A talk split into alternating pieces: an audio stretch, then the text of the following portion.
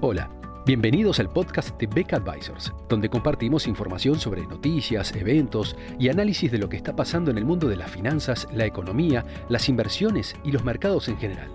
Todas las semanas, un nuevo episodio con diferentes protagonistas de nuestro equipo o invitados especiales. En Beck Advisors, nuestro objetivo es acercar a nuestros clientes las alternativas más convenientes para lograr sus objetivos financieros.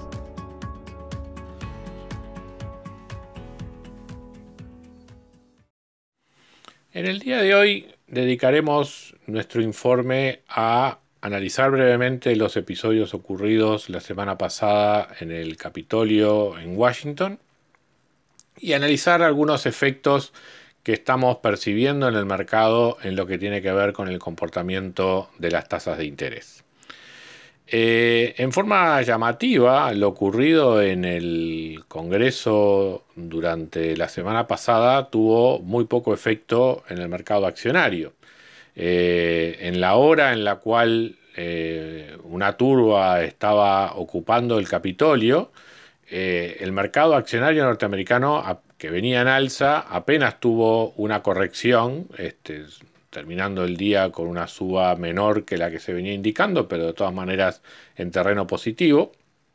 Y arrancó al otro día con incluso con una suba más, más pronunciada aún. Esto en parte se debe a que la, resolución del evento fue relativamente rápida. O sea, no hubo un acompañamiento o una insubordinación de, eh, de la autoridad norteamericana en general acompañando la turba. Eh, todas las fuerzas de seguridad de alguna manera se mantuvieron apegadas a la legalidad y el Congreso norteamericano, este, por otra parte, eh, rápidamente culminó la tarea para la cual estaba encomendado ese día, que era justamente ratificar la, victoria de Biden y por lo tanto su, proclamación como próximo presidente de Estados Unidos. Eh, al haber, digamos, ese proceso, haber terminado en la noche, digamos, luego de que se desalojara el Capitolio, evidentemente la, la jornada volvió a la normalidad al día siguiente pero de todas maneras, eh, hay algunos elementos de, esta, de, este acto que vale la pena analizar en más profundidad. Eh, hay consecuencias políticas, sin duda, a largo plazo en Estados Unidos. Estados Unidos. Eh, puede llegar a haber incluso alguna a corto plazo, pero es poco probable, como la posibilidad de que se invoque la vigésimo quinta enmienda, que es declarar incapaz al presidente y sustituirlo, o eventualmente llevar adelante un impeachment. Ninguna de las dos cosas creo que resulta, va a resultar probablemente implementable, digamos, en lo, que, en lo que queda del mandato de Trump. Pero de todas maneras, a largo plazo puede haber efectos sobre la sociedad y la política norteamericana que posiblemente hoy todavía no alcanzamos a percibir, pero hay un estado de cosas allí que debería llamar la atención y preocupar en el largo plazo. Eh, en lo que tiene que ver con los mercados, que es en lo que me quiero detener hoy, eh, hay un aspecto que eh, más allá de lo ocurrido ese día, el día de la invasión al Capitolio, em, está empezando a darse o de alguna manera empezando a afectar el comportamiento de los distintos mercados. Uno es la la aparente legitimación frente a los inversores de el próximo presidente de Estados Unidos. O sea, de pasar de ser una figura que eventualmente podía traer incertidumbre frente a lo que habían sido un buen desempeño del mercado accionario durante la época de Trump, eh, el, gobierno demócrata como que de alguna manera eh, también es percibido como un aire fresco en una administración norteamericana que a esta altura, evidentemente, con los actos que ocurrieron el otro día, parecía como algo desencaminado. Entonces, más allá de las preocupaciones que podían suscitar algunas de las propuestas de política económica del Partido Demócrata, lo cierto es que hoy por hoy el mercado valora mucho más lo que puedan ser estímulos de corto plazo para la economía que consecuencias eh, negativas de largo plazo por un mal diseño de política microeconómica que, de llevarse adelante muchas de las propuestas demócratas, seguramente tendríamos sobre la mesa. A tal punto es eso así que eh, otro, otro evento ocurrido el mismo día del Capitolio, que fue el triunfo demócrata en Georgia, que le aseguró la mayoría en el Senado, también fue prácticamente ignorado en los mercados como algo negativo. O sea, previamente a esto, justamente una de las cosas que era visualizado como mejor escenario era una victoria demócrata en el Poder Ejecutivo, con mayoría en la Cámara de Representantes, pero una mayoría republicana en la Cámara de Senadores que eventualmente bloqueara alguna de las iniciativas más negativas que pudiera llevar adelante la, administración demócrata. Ahora, con mayoría en ambas cámaras, de todas maneras, la, la percepción del mercado sigue siendo favorable hacia la nueva administración. Y ese es el primer elemento a destacar, digamos, y yo creo, creo que de alguna manera es consecuencia no solo de lo ocurrido en el Capitolio en otro día, sino de diversas acciones que el propio Donald Trump venía llevando adelante en los últimos tiempos y que de alguna manera alienaron a parte del electorado y también a la clase em, empresarial y al mundo financiero en Estados Unidos, más allá de propuestas que eventualmente pudieran resultar favorables para eh, los intereses, digamos, de esos grupos. Eh, el otro aspecto sobre el cual quiero eh, profundizar en esta nota es cómo está empezando a internalizar las propuestas en materia de política fiscal de la administración demócrata el mercado, reflejado en lo que ha sido el comportamiento de las tasas de interés. Eh, en forma un tanto imperceptible, pero, pero firme y acumulable, con efectos acumulativos a lo largo del tiempo, se viene dando una suba en las tasas de interés, especialmente en los tramos largos de la curva. O sea, la curva de rendimientos eh, se viene empinando significativamente durante las últimas semanas. De hecho, desde en lo que va del año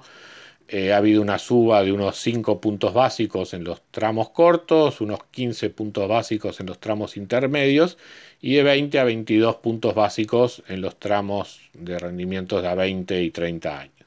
O sea que claramente eh, la curva de rendimientos en Estados Unidos se viene empinando. Y eso es porque finalmente eh, los analistas están empezando a ver un, efecto que es de libro de texto en cuanto a que una política fiscal expansiva eh, indefectiblemente, no indefectiblemente, pero como, como primer impacto, tiende a generar justamente una suba en las tasas de interés, porque esta política fiscal expansiva implica mayor endeudamiento y meter más bonos en el mercado de, de una forma u otra termina afectando negativamente el precio de esos bonos y por lo tanto tendiendo a aumentar el, rendimiento. Entonces, finalmente el mercado ha notado eso, un aspecto que nosotros ya habíamos señalado en notas anteriores e incluso cuando hacíamos nuestras perspectivas para 2021, justamente habíamos visto que el mercado de rentas fijas presentaba un escenario muy volátil y con cierta negatividad, digamos, de cara al conjunto de políticas que uno ve para 2021 y años siguientes. Em, ahora, más allá de ese efecto, que es el que estamos notando en estos días, donde internalizando esa política fiscal expansiva, la curva de rendimiento se viene empinando, la otra cuestión que todavía el mercado no ha digerido como, como paso siguiente, digamos, a ese primer razonamiento es qué hará la Reserva Federal. Y ya hemos señalado nosotros en otras notas que, a nuestro entender, la Reserva Federal va a jugar a lo que haciendo el paralelismo con el combate al coronavirus refiere también la, Reserva Federal hará su juego en lo que tiene que ver con aplanar la curva. ¿ah? Porque está claro que si el objetivo de la Reserva Federal a corto plazo es la reactivación y definitivamente los riesgos de inflación no son percibidos como algo inminente, la respuesta de política monetaria es acompañar la expansión fiscal dándole financiamiento al gobierno. Entonces, de alguna forma, lo que vamos a estar viendo en los próximos años, y ya lo habíamos señalado también anteriormente, es, vamos a tener sobre la mesa el dilema para la Reserva Federal entre eh, acompañar de manera expansiva la política fiscal del gobierno o eventualmente saltar para enfrentarse a una inflación presumiblemente en ascenso en los próximos años. En el corto plazo no tengo duda de que la Reserva Federal va a jugar a favor de darle aún más impulso a la política fiscal, eh, complementando, digamos, esto con una política monetaria expansiva,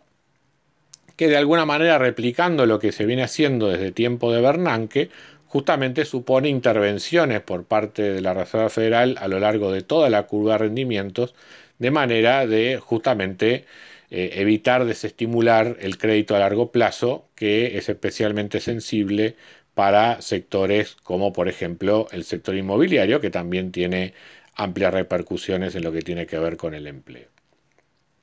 Entonces, a nuestro modo de ver, lo que va a ocurrir es que eh, vamos a ver intervenciones de la Reserva Federal tratando de aplacar la suba de los rendimientos en los plazos largos, y es una situación que va a permanecer hasta que eventualmente eh, la presión sobre demanda se termine trasladando a los precios. Y entonces ahí sí, de nuevo vamos a tener presiones al alza sobre la tasa de interés, pero ya no solamente porque hay una mayor este, oferta de bonos del gobierno norteamericano, sino además también porque las expectativas de inflación de los agentes económicos empiezan a aumentar. Y ahí es donde se va a dar ese dilema que mencionábamos para la Reserva Federal en cuanto a, de alguna manera, ratificar esas expectativas de inflación más alta y convalidar una inflación más alta en el futuro. Y de esa manera, por lo tanto, seguiríamos con un escenario de tasas de interés reales negativas que seguiría alimentando una, lo que han llamado algunos una burbuja racional en el mercado accionario